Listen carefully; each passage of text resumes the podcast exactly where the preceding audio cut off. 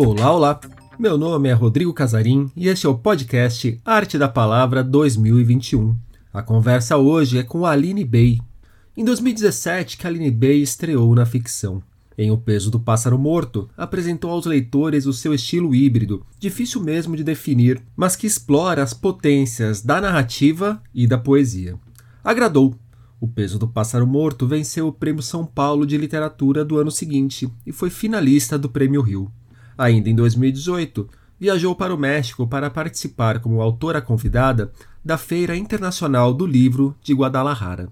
Além disso, já vendeu mais de 30 mil exemplares, um número que chama bastante atenção. Depois de publicar o livro, Aline trabalhou fortemente na divulgação e também nas vendas do seu trabalho. Ela fala sobre isso no papo que vocês ouvirão a seguir. Formada em letras e em artes cênicas, Aline ainda falou sobre os caminhos para que alcançasse seu estilo particular e se sentisse confiante para apresentá-lo ao público. Pequena coreografia do Adeus sua segunda publicação, livro que lançou no primeiro semestre deste 2021, também fez parte da nossa conversa. Aline Bey, obrigado pela presença aqui no podcast do Arte da Palavra 2021. Aline, pequena coreografia do Adeus, seu novo romance, ou seu novo livro, não sei se você define como romance, como uma poesia narrativa, como um experimento literário, ou como uma obra literária que cada um encaixe na caixinha que achar melhor. Mas chegou há pouco aqui na minha mão que, que eu posso esperar do pequena coreografia do Adeus e o que o leitor pode esperar dele? Bom, eu acho que esse hibridismo que você já propõe, né, na sua pergunta, é algo esperado, né, na minha narrativa. Eu sigo com inquietações que nasceram ali no Pássaro de forma mais profunda, numa narrativa mais longa, e nesse segundo livro, um livro um pouco mais longo, é, eu tento investigar também essas fragmentações, esses silêncios, também uma é, formatação da palavra, o tamanho da palavra na página. E quanto ao enredo, é também um livro que acompanha uma trajetória de uma jovem chamada Julia Terra, que é uma artista que sofre alguns traumas dentro de casa, mas a partir disso ela também tenta encontrar quem ela é. E é um livro de uma, de uma protagonista muito corajosa, assim como a do pássaro também, né? Mas que de alguma forma a do pássaro ficou mais fechada na sua dor. E eu acho que a Julia Terra tem um apelo mais externo. O, esse nome é referência a Ana Terra, por exemplo? Tem uma ligação com outras, outras protagonistas da nossa literatura explícita? Então, não, me fizeram essa pergunta já. Na verdade, eu escolhi a Terra como um símbolo de fertilidade, um lugar de renascimento, de possibilidade, apesar de estar devastado de alguma forma, ser um lugar onde você pode renascer, né, e estar tá conectado com a vida e morte.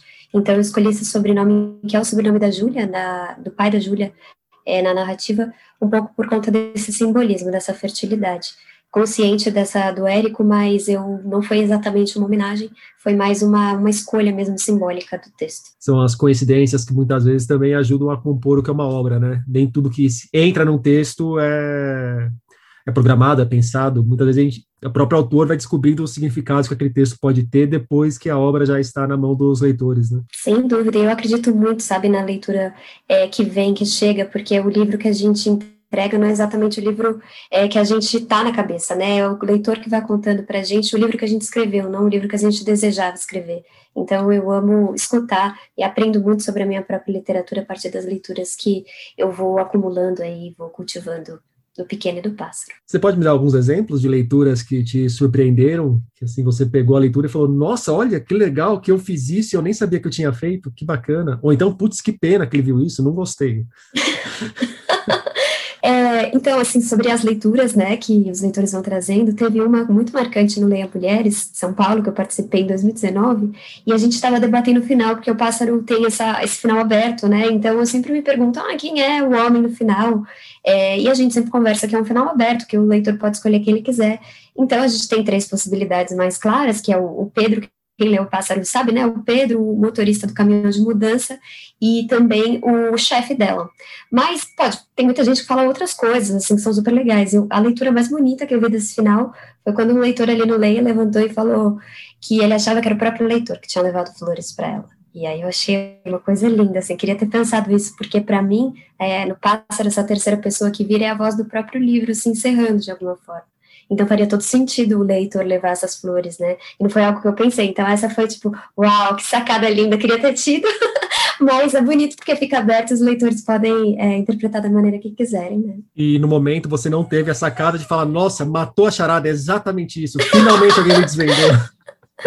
Não, imagina, eu falei, parabéns, é uma linda resposta, pena que eu não pensei nisso, né? Eu fui honesta, assim, mas eu achei muito lindo mesmo. O, quem sabe numa próxima você já incorpora em si essa resposta e, é. e vai se refazendo como autora do livro também. Exatamente, muito lindo. Aline, pequena coreografia do Adeus demorou quatro anos para ser escrito. Foram quatro anos de escrita mesmo ou foram quatro anos pensando o livro e também promovendo o pássaro, rodando muito com o pássaro, falando sobre o pássaro e, e achando momentos possíveis na vida para escrever o novo livro. Como que foi esse foi processo? Foi exatamente isso. Foi exatamente essa segunda opção que você trouxe. É, o pássaro ele me deu uma agenda muito diferente do que eu estava acostumada, né? Porque eu, eu escrevia mas eu não tinha, não participava de mesa, não participava de evento. O SESC me levou para lugares incríveis desde o começo, desde que eu lancei o Pássaro no primeiro, logo assim no primeiro semestre, eu já comecei a participar de muitos eventos com o SESC e agradeço muito, assim, é legal que a gente está aqui conversando, estou no Arte da Palavra, mas aproveito para agradecer, porque o SESC é o nosso Ministério da Cultura, né, e como ele acolhe os artistas. Então eu tive muito trabalho em relação ao pássaro na demanda de divulgação e era difícil ter um momento de escrita, assim, como eu costumava ter é, antes, né, então foi tentando encontrar esses momentos de muita concentração, tentando encontrar meu livro, mas quando eu encontrei o tema mesmo, esses quatro anos são investigações, né? É, lendo muita coisa, tentando entender qual é o livro que eu queria escrever, escrevendo algumas versões que não iam é, ficar, mas para entender quais eram os personagens que eu ia colocar em cena. Eu comecei a escrever, mesmo levantar a versão que está muito parecida com a que eu publiquei em março do ano passado. É, eu acho que nesse sentido a pandemia foi algo que trouxe uma um, ficar em casa, que foi importante para a criação do livro, porque eu gosto dessa imersão, né? Então foi de março a agosto para levantar essa versão é, mais final do livro, depois um trabalho de edição até o lançamento em abril. O, na carta de apresentação do livro, é, eu li que ele fala sobre um país que nasce após uma guerra, que ficou na frente do porto, vendo a partida de muita gente e de muita coisa, de uma presença cheia de ausências, e parecem palavras e imagens e ideias que se conectam com um contexto que extrapola o próprio livro. Pois é, é essa questão da pandemia, Lembra tanto né, o Brasil. tudo... Infelizmente, é, é, é, foi muito duro tudo que foi acontecendo com a gente, né, desde o desse desgoverno que estamos vivendo até a pandemia. Então, eu acho que é um momento em que a gente está se despedindo de muita coisa, a gente está num momento é duro, difícil, e é muito importante também a gente encontrar pontos possíveis. Eu acho que a arte, ela sempre está aí para salvar a gente dessa, é, desse sufoco, né? Seja a literatura, seja as outras artes também que estão tentando se reinventar na pandemia. É, mesmo o Pássaro, a peça do Pássaro, que foi montada pela Helena Cerello, é, que eles fizeram a priori ia ser pessoalmente, ia ser um, no teatro, né? Quando a pandemia estourou, e a gente já tinha até é, conversado com alguns SESCs para se apresentar, mas acabou sendo tudo online e foi muito legal também descobrir esses novos jeitos de, de se apresentar, de fazer acontecer, não, de não parar, né, de seguir em movimento, porque eu acho que isso também é uma revolução, a gente seguir fazendo é, a nossa arte, seja como for. Então, eu me apoio nesses espaços. Antes do Pássaro, eu sei que você já tinha muita ligação com o teatro também. Como que a arte atravessa a sua vida? Ah, eu acho que de forma absoluta. Eu, eu não consigo pensar na minha identidade sem pensar nesses atravessamentos artísticos. Eu tenho uma ideia de querer ser artista desde pequena, assim, querer ser atriz, né? Desde muito pequenininha mesmo. E sempre adorei ler, então sempre estive perto dos livros. Assim que eu consegui, é, eu ia ao teatro, porque pequena eu não ia, porque a minha família não tinha esse hábito, mas quando eu comecei a ficar mais adolescente, comecei a frequentar muito teatro, sempre ouvi muita música, sempre gostei muito de ir no cinema, é, museus também eu adorava ir. Então eu acho que esses Eu acho que a arte, para mim, é o lugar onde eu consigo respirar, pensar o mundo, é, pensar também meu material íntimo a partir dessas provocações, dessas é, de absorver mesmo, né, o que os outros artistas trazem para gente. Eu aprendo muito sobre mim mesmo. E se não é da família que vem essa veia, da onde que vem? Quem foi te apresentando todas essas possibilidades artísticas? Assim, ninguém me apresentou, foi algo que eu, eu sentia de ir ao encontro. Então, esses espaços coletivos, por exemplo, a biblioteca, né, na escola, era um lugar que eu frequentava muito. E também quando as aulas na escola é, eram mais uh, voltadas para arte, por exemplo, as aulas de língua, né, de português e inglês costumavam ter um apelo mais artístico, da gente montar peça. Eu sempre me envolvia com esses programas extracurriculares, que eu pudesse, de alguma forma, absorver, né, um pouco mais de arte, quando tinha excursão para museu. A escola acaba sendo um jeito da gente se envolver com o que a gente ama quando não tem isso dentro de casa.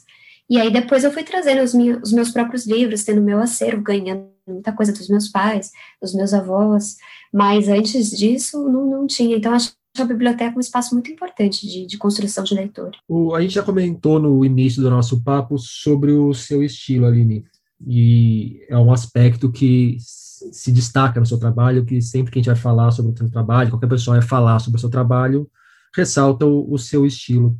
É, você pode falar um pouco de como você chegou nesse estilo, ou se não exatamente você chegou nesse estilo, quando a gente fala que chegou no estilo, parece que é uma coisa já finalizada, né, que já está dado e acabou. Mas como, como foi seu caminho até o estilo que você apresenta no Pássaro, pelo menos, até aquele texto do Pássaro, e depois o, o texto do novo livro, e como que você chega nesse formato de texto, nesse hibridismo que a gente mencionou. Muito linda essa pergunta, Rodrigo, também por você deixar o processo em aberto, né? Porque uma coisa que eu não gosto de fazer e luto muito para que não aconteça com o meu trabalho é uma cristalização da forma. Não é porque eu encontrei uma certa dicção que eu me apoio nela e fico muito confortável nesse lugar, pelo contrário, eu quero sempre alimentar as minhas inquietações, né? E sinto que essa maneira mais fragmentada de dizer é o jeito que eu pontuo, que eu respiro as minhas histórias. E cada uma tem o seu jeito de respirar, mas elas têm inquietações que podem é, reverberar numa mesma frequência, mas não é uma vontade de cristalizar nada, né, nesse sentido. E eu acho que vem muito do meu desejo de ser poeta quando eu comecei a escrever, e perceber que a gente não, não se transforma num poeta só porque a gente lê poesia e quer muito ser poeta, mas que o poeta é um olhar que tá com a gente, assim, não é algo que, que a gente consegue cavar, né, se a gente já não tem. E até o Juan Helman, que é um poeta argentino e que eu admiro muito o trabalho dele, ele costuma dizer que a poesia é uma senhora que te visita ou não. E, e chamá-la assim para tua casa é uma, é uma, como ele fala?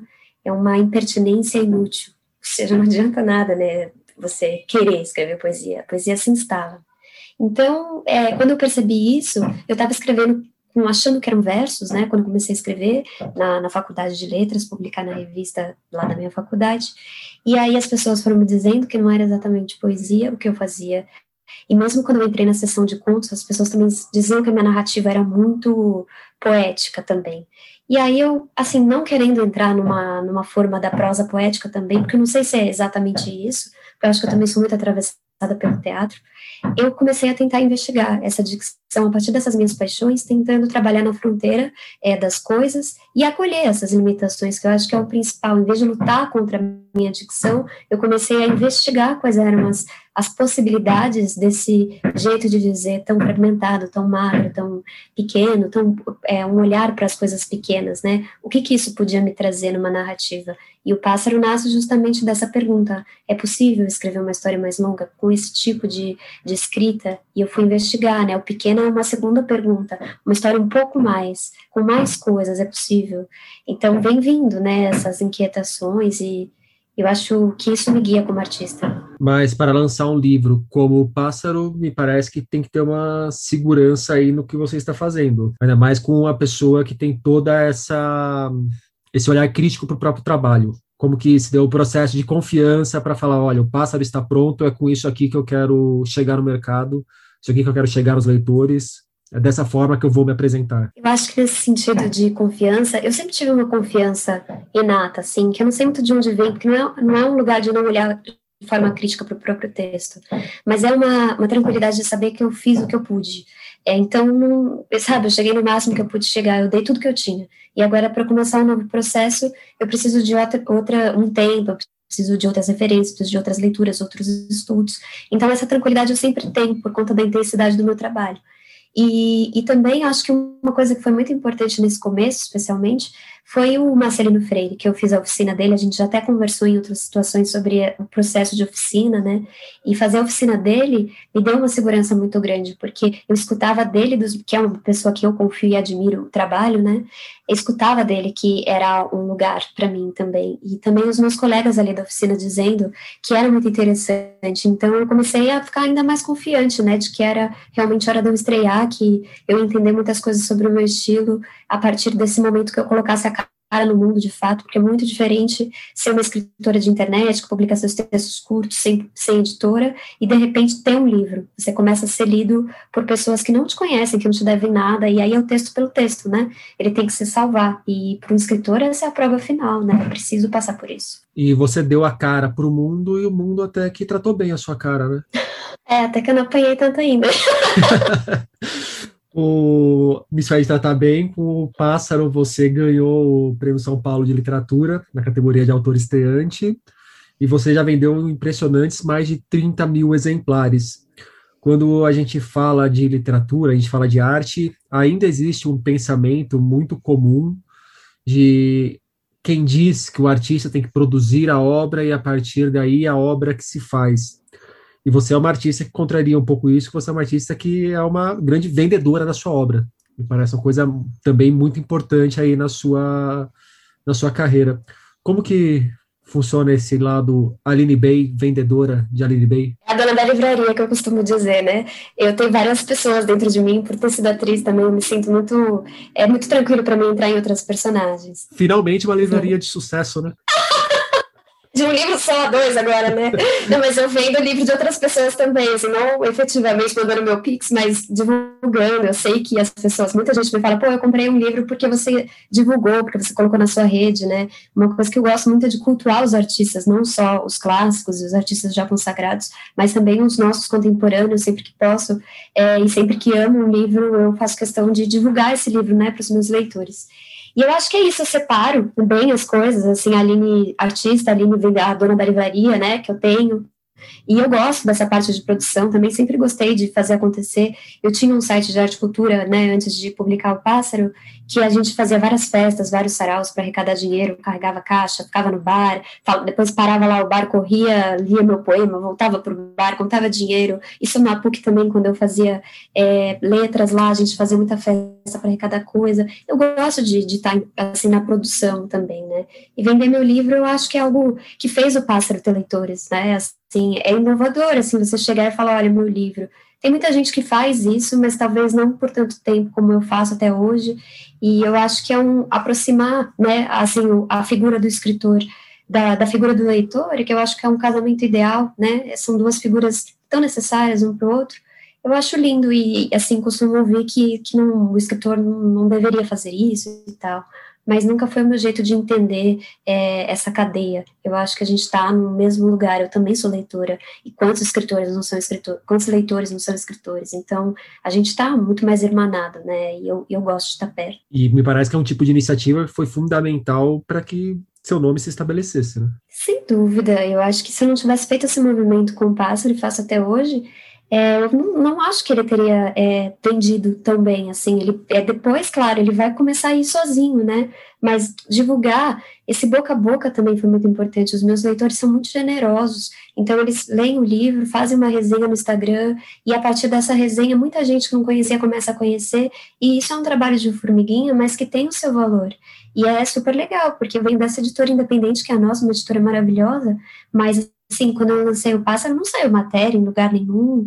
É, foi através desse boca a boca que eu fui conseguindo até vender meus livros, porque meus leitores falavam: ah, legal, você lançou um livro, é sobre o quê? Eu só não tinha o livro né, na mão. E aí eu não tinha nem resenha para mostrar. Eu, falei, eu falava, ah, é um livro, eu contava, né? Mas depois, como, quando começou a sair resenha, foi muito mais fácil, porque o livro já vai se vendendo sozinho. Então, é mais um trabalho de assinar e no correio. Que aí, para, aí deixa de ser papo de vendedor, né? É. compra o meu livro. Mas ele falava, pessoal, compra, compra o livro, às vezes para ajudar, né? E chega ali e fala, pô, o livro é legal. Eu tava, achei que eu tava ajudando, mas tá massa a leitura. Ele brincava assim. E a pessoa não sabe o que esperar mesmo, né? Não, o livro não está na mão, né? Isso é um ato de confiança bonito também, né? E que foi se estabelecendo uma corrente legal com os meus leitores. Eu adoro. Aline Bey, muito obrigado pelo papo. Eu que agradeço, um prazer. Você acabou de ouvir o papo com a Aline Bey no podcast Arte da Palavra 2021. Obrigado por estar aqui conosco. Até a próxima. Tchau.